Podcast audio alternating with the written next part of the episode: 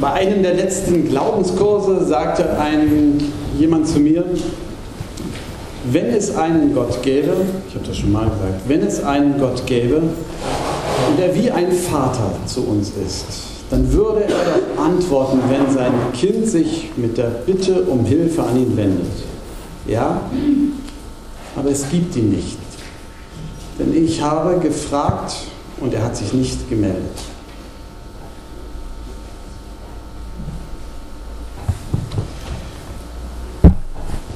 Und dann schreibt Paulus, weil wir also aufgrund des Glaubens als gerecht gelten, haben wir Frieden, der auch bei Gott gilt. Das verdanken wir unserem Herrn Jesus Christus. Frieden bei Gott. Für Paulus war das ein Schlüsselerlebnis. Einer, der, dessen ganzes Leben geprägt war von, von Gott und auch von der Furcht vor Gott. Wie kann ich leben, sodass es Gott gefällt? Welche Befreiung hat er erlebt, als, als er merkte, Gott ist mir wohlgesonnen?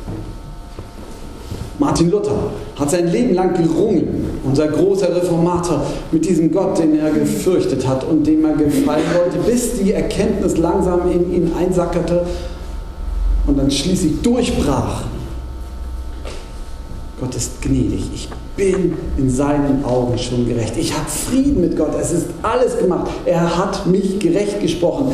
Ich bin in seinen Augen gut genug. Unglaublich. Ohne all mein Verdienst und Würdigkeit. Für uns heute ist es für manchen fremd.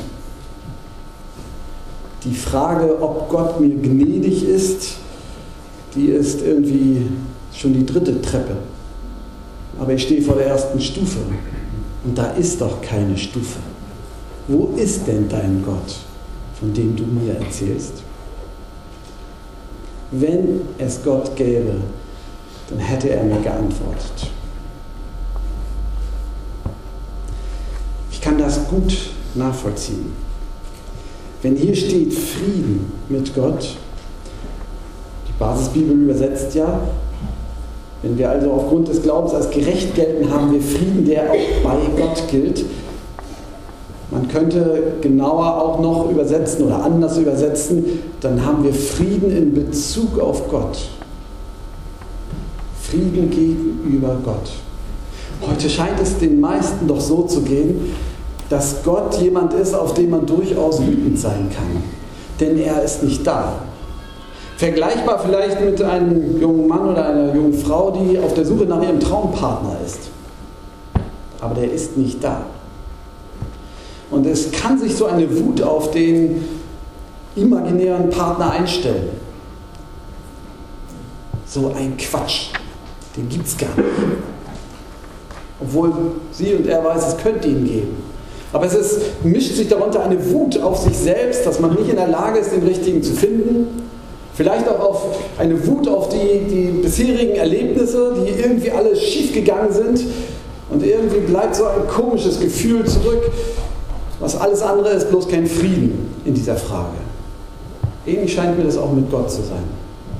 Dass eine, eine Wut auf Gott, die, die irgendwie mehr Wut auf mich selbst ist, die eine Wut ist, die sich bezieht auf alle bisherigen Versuche, die Welt zu erklären alles taugt irgendwie nicht und jetzt kommt ihr mir schon wieder mit eurem Gott, wo ist er denn? Und Paulus sagt, weil wir jetzt durch Jesus Christus gerecht sind, haben wir Frieden in Bezug auf Gott. Es stellt sich plötzlich ein Frieden in dieser Frage ein. Und ich glaube, heute setzt dieser Friede ein, wenn Menschen entdecken, es gibt ihn. Er ist da. Unglaublich. Es ist eine andere Welt, die sich mir erschließt. Ich habe plötzlich Zugang zu der Gnade. Also Gnade ist ja eine liebevolle Zuwendung. Wenn wir normal, also als normaler Mensch hier in Greifswald aufwachsen, dann wachsen wir normal, also zu großer Wahrscheinlichkeit als Menschen auf, für die Gott überhaupt kein, gar keine Frage ist was soll das? Und dann kommt man vielleicht in Kontakt mit, mit Leuten, die an Gott glauben und sagt, zeig ihn mir doch, wo ist er denn? Da gibt es offensichtlich keinen Zugang. Und wenn man dann Menschen erlebt, die irgendwie Frieden mit Gott haben, die sagen, er ist da, es ist unglaublich. Es ist so gut, dass es ihn gibt. Dann kann das viele Fragen auslösen. Frieden mit Gott. Und dann kommen wir zum zweiten eben, Zugang zur Gnade. Da ist plötzlich Zugang zur Gnade, zu einer Welt, zu einem Raum, in den wir normalerweise nicht kommen. Mit unserer Weltbeobachtung kommen wir da nicht hin. Aber Paulus sagt, es gibt einen Zugang zu diesem Raum. Da ist ein besonderer Raum, in den wir gehen können. Und da ist Gott pur. Er ist unglaublich. Ihr haltet es nicht für möglich, aber es ist so. Ich zeige Ihnen mal die, unsere Homepage. Wir haben ja eine Homepage als Gemeinde, wer das noch nicht wusste. Das ist hier. Ja. Und ähm, wenn man hier guckt, da gibt es unter anderem äh, auch ein Newsletter. Ja, das steht hier, so, erst Predigt und dann Newsletter. So. Zugang zur Gnade des Newsletters bekommt man ganz einfach. Man braucht dafür nichts getan haben, aber man braucht eine E-Mail-Adresse. Und die muss ich preisgeben.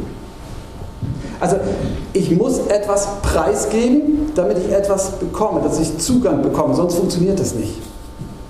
Das ist hier so, aber das ist in ganz vielen anderen Bereichen unseres Lebens auch so. Ich bekomme den Zugang, indem ich etwas von mir preisgebe. Wer das Thema ausführlicher behandelt haben möchte, meldet sich mal für den nächsten Glaubenskurs. Im Herbst dann ist er erst wieder. Aber melden Sie sich schon mal an, merken Sie sich vor. Ich glaube, es besteht ein tiefer Zusammenhang zwischen dem Bekommen von, von Sinn, von Befriedigung, von Glück und dem Thema sich an etwas hingeben. Ich kann einen Film genießen, wenn ich ihn auch wirklich gucke. Ich muss mir die Zeit dafür nehmen. Wenn ich nebenbei noch backe, Hausaufgaben mache und mein Computerspiel weiterspiele, werde ich den Film höchster Wahrscheinlichkeit nicht genießen, sondern ihn vielleicht zur Kenntnis nehmen.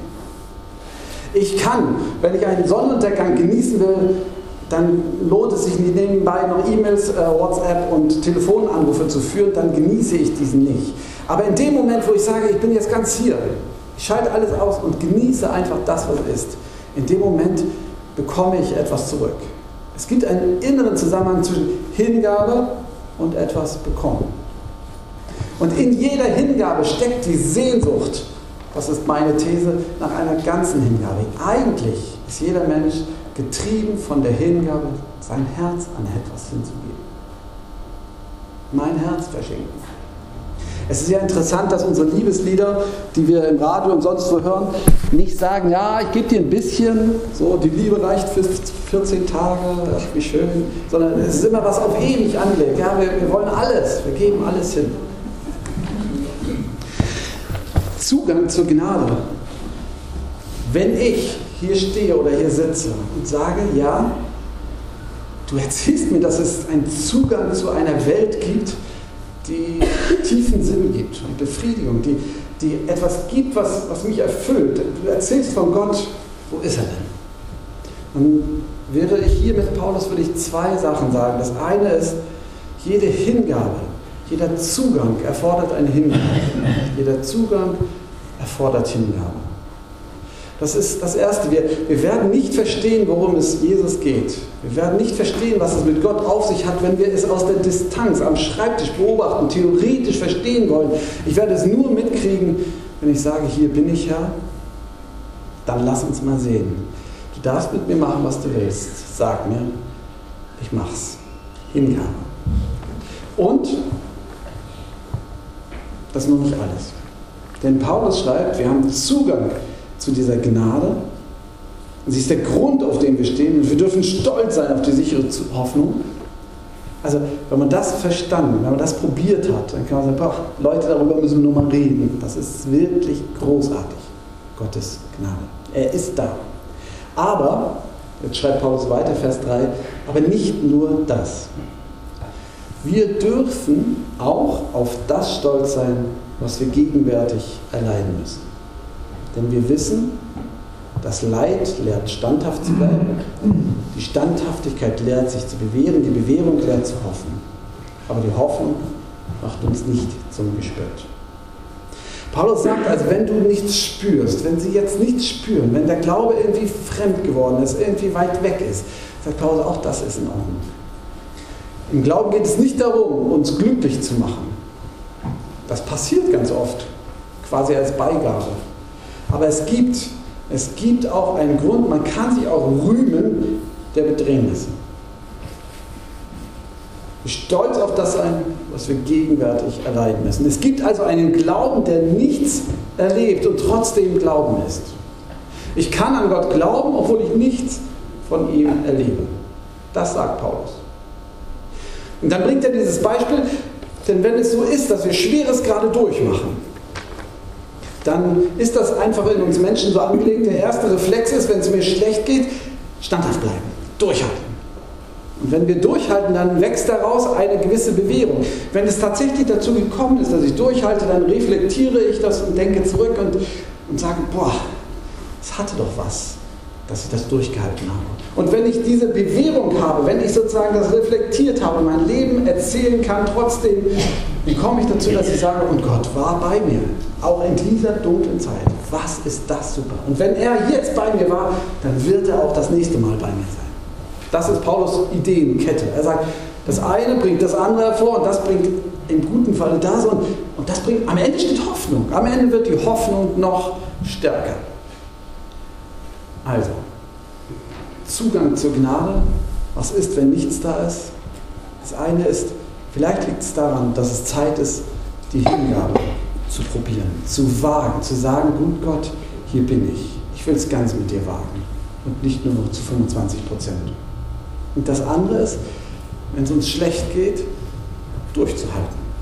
Denn Paulus sagt, das ist ein großes Geschenk. Am Ende kommt Hoffnung raus. Und diese Hoffnung trägt doch. Oder? Vers 5 hieß es, aber die Hoffnung macht uns nicht zum Gespött. Ist das so? Oder haben wir aufs falsche Pferd vielleicht doch gesetzt? Auch diese Gedanken sind erlaubt. Und deshalb kommt der Vers 5 hinten ran und mein letzter Gedanke dazu, nämlich vom Heiligen Geist.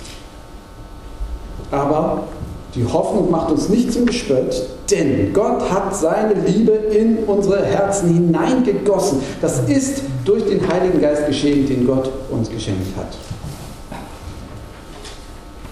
Und Gott hat die Liebe, seine Liebe in unsere Herzen hineingegossen. Im Moment hat die ganze Welt Angst vor dem Coronavirus. Wir wissen, dass schon eine Berührung wohl ausreicht, um sich zu infizieren und es gibt genug Panik machen und die Presse verfolgt das mit schönen Zahlen, man kann das ja gut verfolgen und schürt auch noch dieses Unbehagen. Aber es ist Tatsache, man kann sich tatsächlich durch Berührung infizieren, so ist das. Das ist auch mit der Grippe so. Man kann sich infizieren und da werde ich nicht gefragt.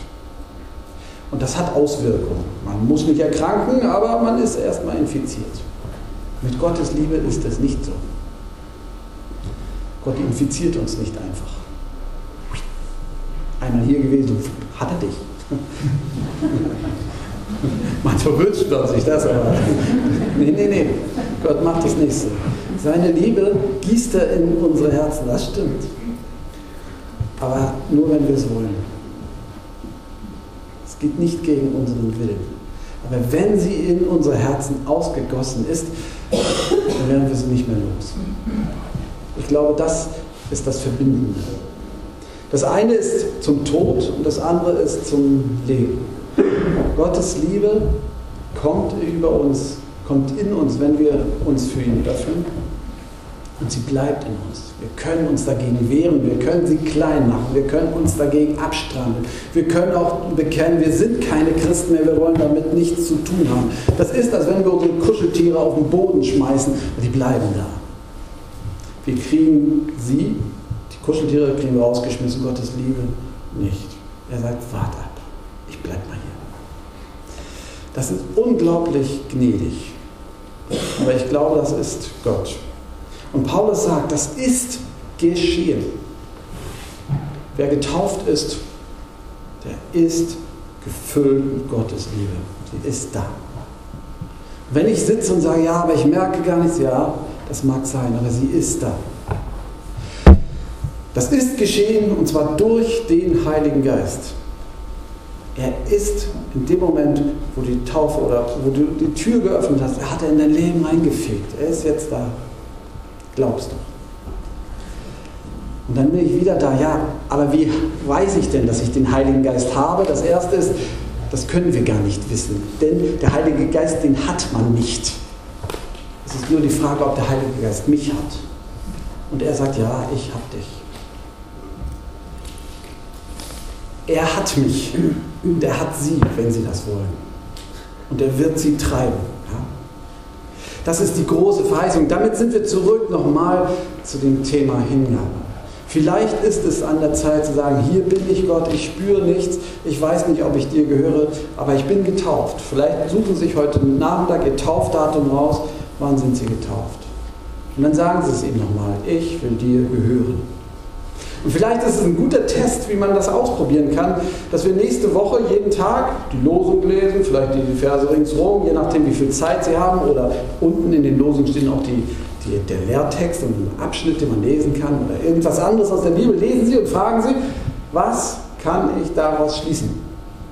Was willst du von mir? Und dann machen Sie das einfach. Eine Sache, nicht 50, nicht die Welt retten, eine Sache, wo Sie sagen, okay, das ist heute dran. Ich bete für meinen Mathelehrer oder so. Hingabe. Das Zweite ist, es kann sein, dass wir nichts merken und dass es uns abhanden kommt und wir denken, ach, der Heilige Geist ist gar nicht, dass wir uns erinnern und sagen, doch, ich bin getauft, ich will ihm folgen, er hat mein Herz. Und vielleicht aber ploppen dann immer wieder Sachen auf, wo sie sagen, aber damit habe ich ihm wehgetan. Dann räumen sie es einfach auf. Schreiben sie es auf, wo sie schuldig geworden sind oder was sie quält. Dann schreiben sie es einfach mal auf, kommen sie und wenn sie wollen, kommen sie her und dann verbrennen wir den Brief und sprechen Vergebung zu im Namen Jesu. Das gibt es die Möglichkeit. Genau, diese Sachen, Hingabe. Der Heilige Geist hat es getan. Und dann können wir uns freuen. Einfach dankbar sein über das, was Gott uns geschenkt hat in unserem Leben. Es einfach beim Namen nennen. Ich dachte, ich. Achso, gut, dass ich hier nochmal hingucke. Weil, und dann das Letzte, was ich zu dem sagen wollte, ist, erfüllt sozusagen. Die Liebe ist ausgegossen in unsere Herzen. Nicht sich danach zu sehnen, was andere erzählen. Weil wir sind alle sehr unterschiedlich. Und wie die Liebe Gottes in unserem Leben zu erkennen ist, das ist sehr von uns als Typ abhängig. Es gibt nicht die Standard-Hingabe oder Glaubenserlebnisse. Es gibt nur das, wie sie mit Gott in Verbindung sind. Manche sind sehr emotional und wenn die zum Glauben kommen, dann erleben die ein großes Feuerwerk und sie erleben Befreiung. Das hängt oft eine schwere Geschichte vor. Manche, für manche ist die Erkenntnis äh, eine intellektuelle. Plötzlich ist diese Welt denkbar und Gott ist dabei. Für andere ist es mehr eine Sache des Willens. Wir haben plötzlich die Willensentscheidung, an Gott festzuhalten. Der Heilige Geist ist nicht ein Glücklichmacher. Der Heilige Geist ist ein Vorzeichenänderer. Ein Vorzeichenänderer.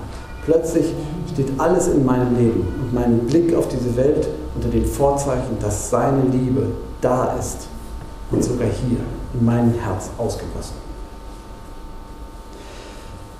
Ich hatte letztes Mal hatten wir es abgedruckt ein Hingabegebet von John Wesley. Ich lese das einfach nochmal vor. Wer möchte, kann sich es nochmal zu Ohren führen oder auch mit eigenen Worten Gott sagen, was, was ihm wichtig ist.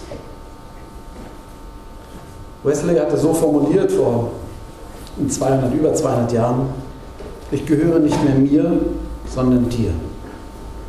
Stelle mich, wohin du willst. Geselle mich, zu wem du willst. Lass mich wirken, Lass mich dulden. Brauche mich für dich, unterstelle mich für dich beiseite.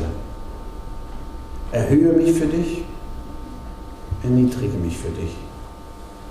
Lass mich erfüllt sein, lass mich leer sein, lass mich alles haben, lass mich nichts haben. In freier Entscheidung und von ganzem Herzen überlasse ich alles deinem Willen und Wohlgefallen. Herrlicher und erhabener Gott, Vater, Sohn und Heiliger Geist, du bist mein und ich bin dein. So soll es sein. Bestätige im Himmel den Bund, den ich jetzt auf Erden erneuert habe. Amen. Der Friede Gottes, der höher ist als all unsere Vernunft, der bewahre unsere Herzen und Sinne in Christus Jesus, unseren Herrn.